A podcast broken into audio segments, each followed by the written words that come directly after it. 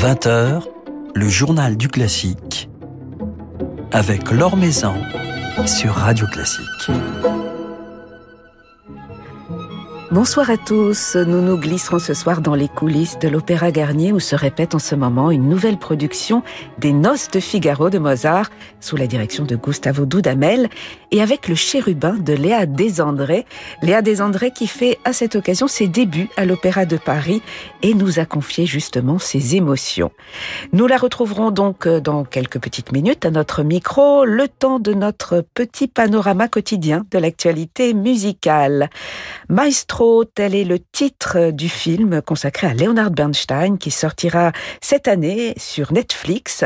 Son réalisateur Bradley Cooper s'est confié la semaine dernière à la télévision américaine sur ce film qui lui tient particulièrement à cœur et sur sa passion pour la direction d'orchestre qui a forgé sa détermination. L'acteur et réalisateur a ainsi raconté avoir demandé et reçu en cadeau de Noël à l'âge de 8 ans une baguette de chef et écrit quelques années plus tard un monologue sur un chef d'orchestre. Philippe Gau vous en dit plus sur ce biopic consacré à Leonard Bernstein dans son article publié sur le site de Radio Classique.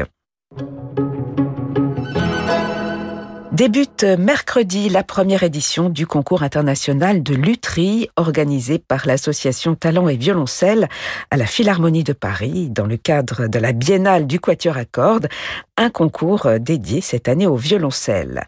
Jusqu'au 23 janvier, un jury présidé par Raphaël Oleg et constitué de violoncellistes et de luthiers de renom examinera une centaine d'instruments répartis dans deux catégories, les deux catégories du concours, talent d'aujourd'hui et talent de demain.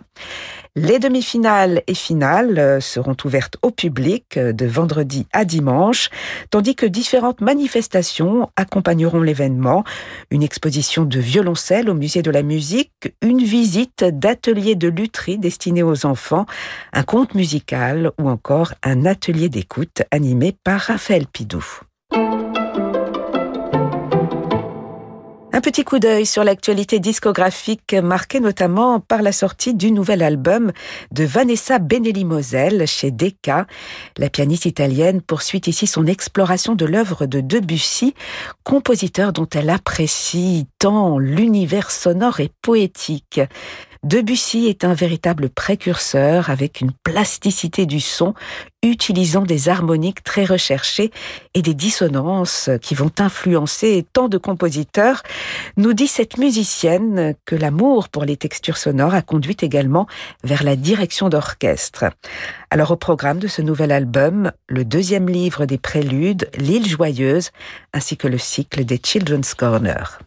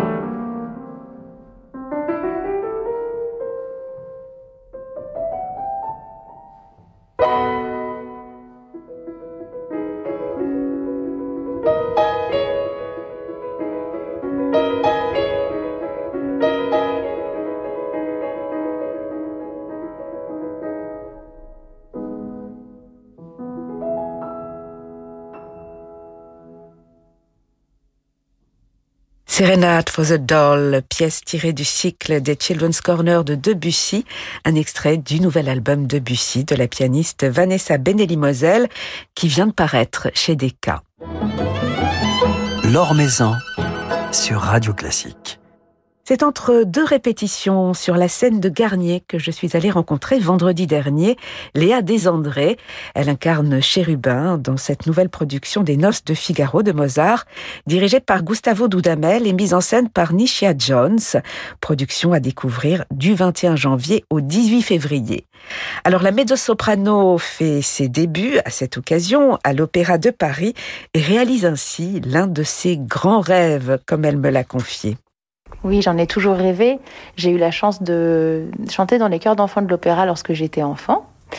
Euh, mais on faisait que des productions à Bastille. En tout cas, les projets que j'ai faits n'étaient que des, projets un ballet et deux opéras à Bastille. Donc là, c'est la première fois sur la scène de l'Opéra Garnier, qui est un théâtre emblématique et qui met des, étoiles dans les yeux. Alors être là, même juste en répétition, passer devant le foyer de la danse, chanter en regardant ce sublime Chagall, euh, c'est un rêve qui se réalise très clairement.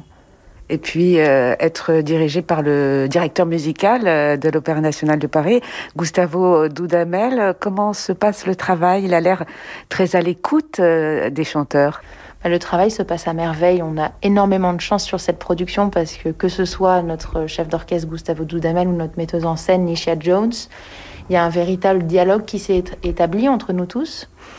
On est très sur la même longueur d'onde euh, concernant le travail. On est là pour la musique, on est là pour, euh, l'art, pour le, sublime livret de Da Ponte. Et donc on peut vraiment aller chercher plein de couleurs et, creuser le personnage, la psychologie du personnage, chercher de, des connexions, des couleurs avec l'orchestre.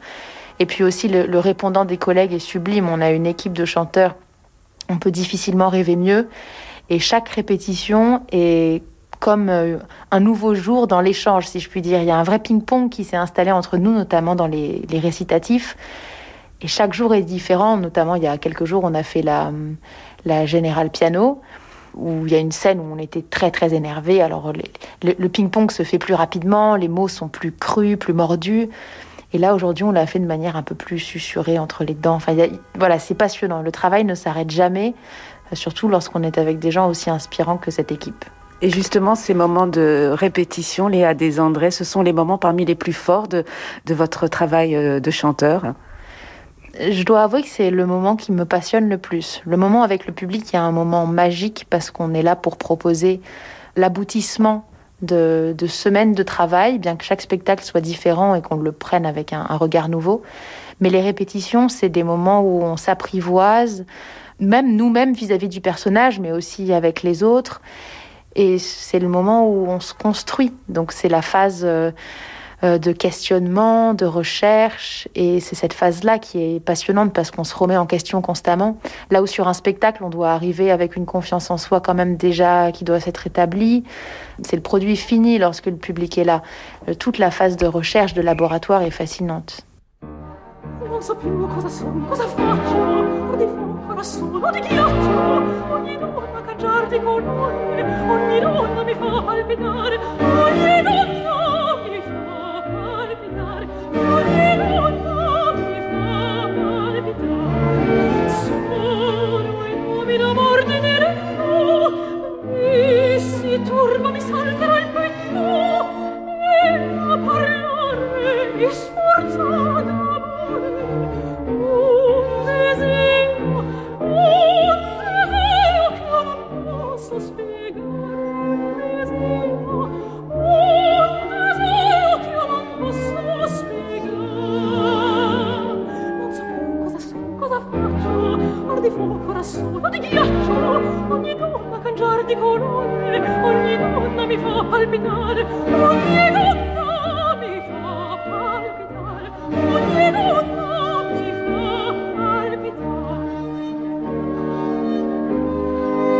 Perdona, amor, venido.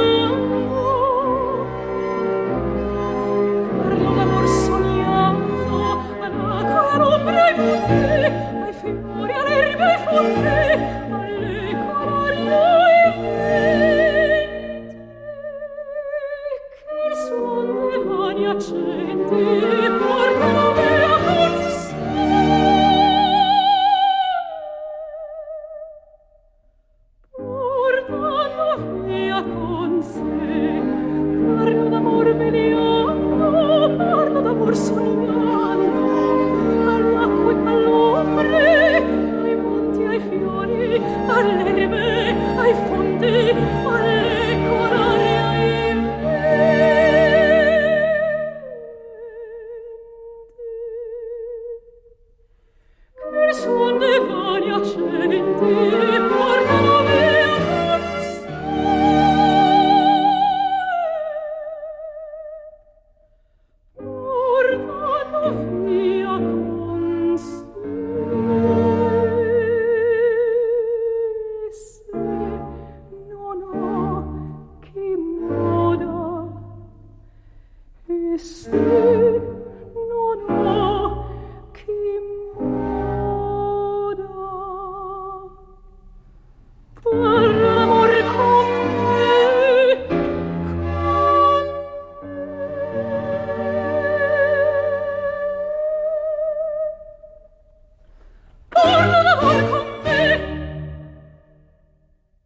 Léa Desandré interprète de Chérubin des Noces de Figaro de Mozart, l'air Non so più cosa son enregistré avec Laurence Equilbé et son Insula Orchestra.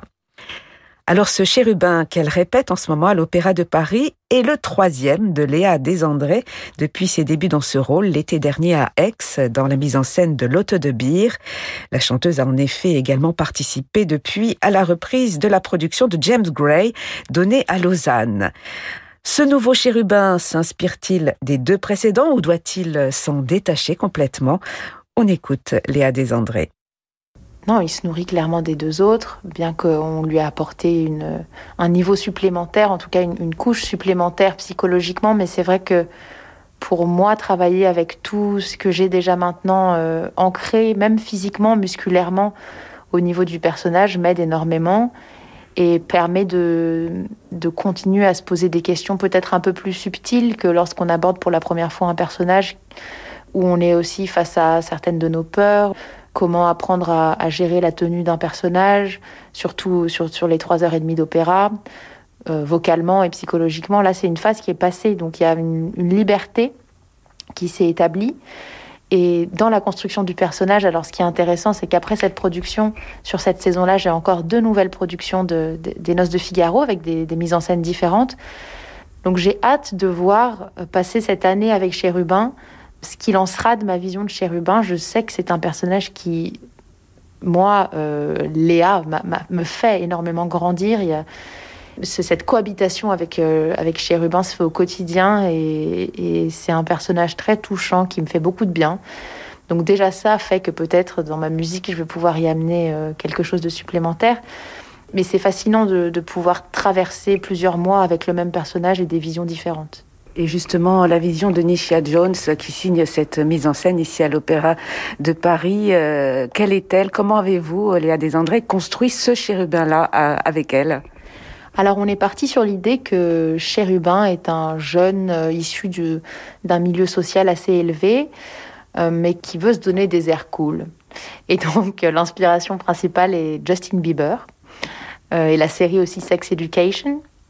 Donc voilà, c'est un jeune de 15-16 ans, vêtu d'un survêtement tout rouge, mais c'est pas le petit chaperon rouge, qui est à la recherche d'aventures, de découvertes, notamment avec les ballerines de l'opéra, puisque la production va se passer au, c'est une reproduction des coulisses de l'opéra Garnier. Donc il passe beaucoup de temps à épier les jeunes ballerines, à s'amuser avec elles, en ayant pour la comtesse un amour différent, qui lui est véritablement un amour et non pas une amourette. Euh, pour la comtesse, il développe une fascination. C'est peut-être la première fois que Chérubin est véritablement amoureux.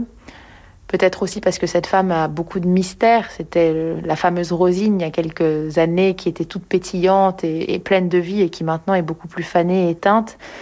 Et peut-être que pour lui, c'est aussi le, désir de consoler quelqu'un, de, la ramener à cette part d'enfance. Euh, donc on en a fait un personnage euh, qui je trouvais très touchant, rebelle, espiègle. Chérubin est il est très universel. Il a ce côté, euh, je peux toucher tout le monde parce que tout le monde a ressenti ce, par quoi je suis en train de passer. Il, découvre son corps, euh, de nouvelles émotions, de nouvelles peurs. Donc il a quelque chose de très humain et on peut s'identifier facilement avec Chérubin. C'est aussi pour ça, je pense qu'il y a souvent beaucoup d'empathie entre le public et, le personnage. Et on joue aussi sur ça. Ce que ressent le public, c'est probablement ce que ressentent euh, les, les ballerines et la, comtesse en le voyant. Il a ce côté très transparent, pur, euh, sans arrière-pensée, assez frontal en fait dans, tout ce qu'il pense et dans tout ce qu'il fait, qui le rend euh, beau. Pour moi, c'est un personnage qui a une très belle âme. Après, on ne sait pas ce qu'il va en devenir. Hein. Certains diront que c'est un futur conte. Mais j'y vois une lumière quand même que le conte n'a pas ou n'a plus. En tout cas, vous en parlez avec euh, beaucoup de tendresse de ce personnage de chérubin. Cinq chérubins euh, cette année, euh, dans cinq productions différentes. On en est à la troisième. Mozart, un compositeur qui occupe une place de plus en plus importante dans votre vie d'artiste. Il y a des André, il y a eu également cette magnifique production de Così fan tutte à Salzbourg qui a défié le Covid. Qu'est-ce qu'il représente Qu'est-ce qu'il vous apporte comme sensation Mozart par rapport aux, autres répertoires que vous fréquentez, par rapport au, baroque? Qu'est-ce que vous ressentez dans, l'écriture, dans le langage de Mozart? Bah, Chez Mozart, il y a une, plénitude. Euh, ce serait peut-être le mot que j'utiliserais pour parler de lui. Dans sa musique, dans ce que je ressens aussi dans mon instrument, c'est une musique qui est réconfortante, qui n'est pas lassante. Au contraire, qui fait du bien à la voix, spirituellement, qui continue toujours de, de nous surprendre, de nous fasciner par sa, son extrême simplicité comme ça extérieurement, alors que c'est une des musiques les plus, les plus difficiles à rendre parce que la pureté de ses lignes, les phrasés qui semblent si, si simples, en fait c'est là que réside tout le secret du chant presque. Arriver à chanter Mozart bien, c'est un exploit en soi. Donc c'est un compositeur qui, ouais, effectivement, était là euh, pour moi. Du, enfin, j'étais là avec lui durant mes études. Maintenant, j'ai la chance de, pouvoir chanter sa musique sur scène. Je me sens assez comblée. Je pense que Mozart, je pourrais chanter ça tous les jours de ma vie et je ne m'en serais jamais lassée. Et je continue à voir sa musique avec beaucoup d'émerveillement, de surprise. Et je me sens mieux après avoir chanté Mozart ou écouté du Mozart.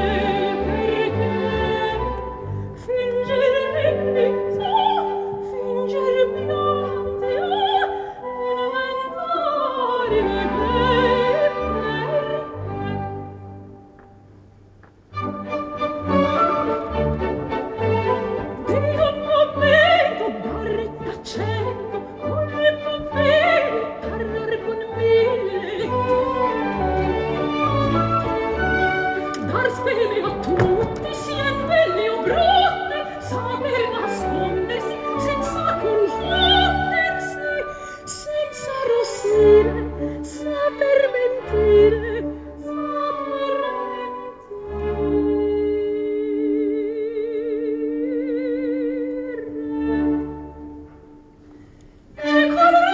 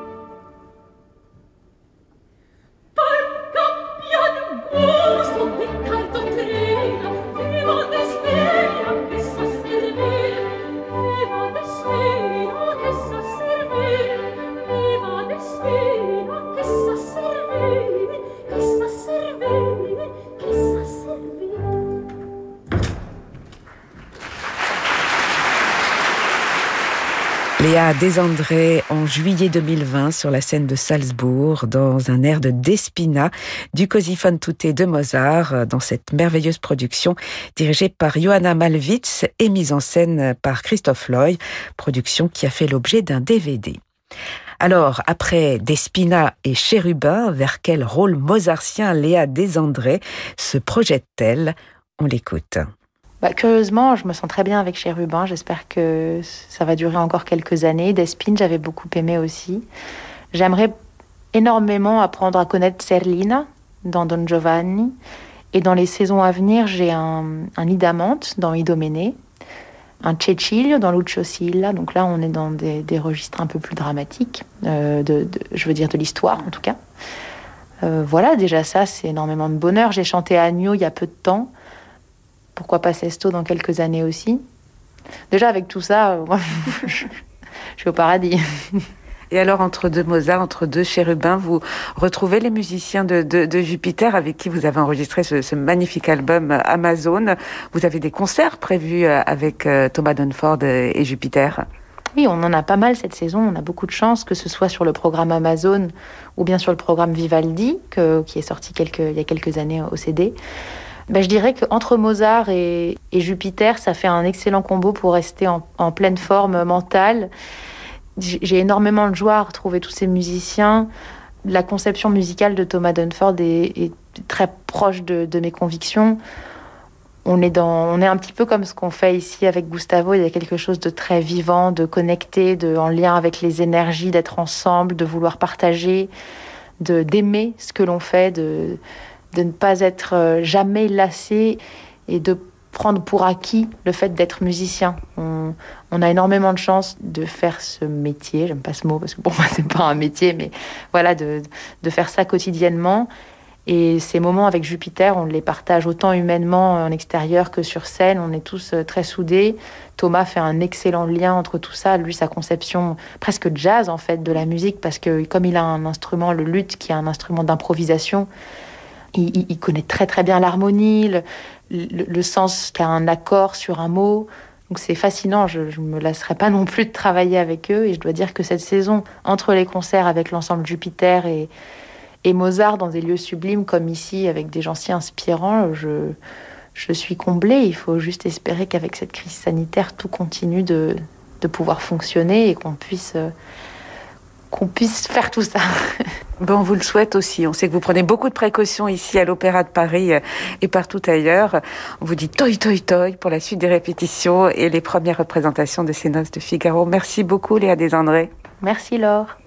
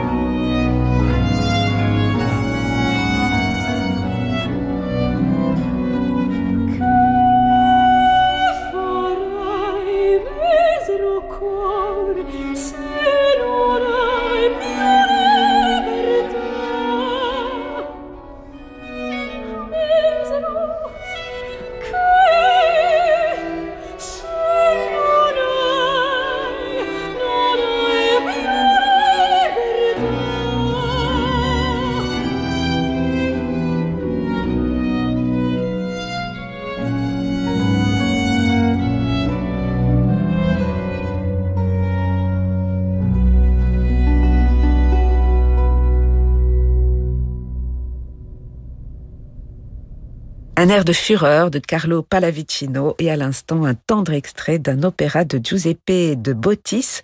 Deux extraits de ce formidable album Amazon de Léa Desandré enregistré avec Thomas Dunford et son ensemble Jupiter. Léa Desandré a retrouvé du 21 janvier au 18 février en Chérubin dans les noces de Figaro de Mozart, mise en scène par Nishia Jones et dirigée par Gustavo Dudamel à l'Opéra Garnier. Gustavo Dudamel qui sera d'ailleurs lundi prochain à notre micro. Voilà, c'est la fin de ce journal du classique. Merci à Charlotte Taureau-Lassalle pour sa réalisation. Demain, nous serons en compagnie d'Aviel Kahn, le directeur du Grand Théâtre de Genève. Mais tout de suite, je vous laisse comme tous les soirs avec Francis Drezel.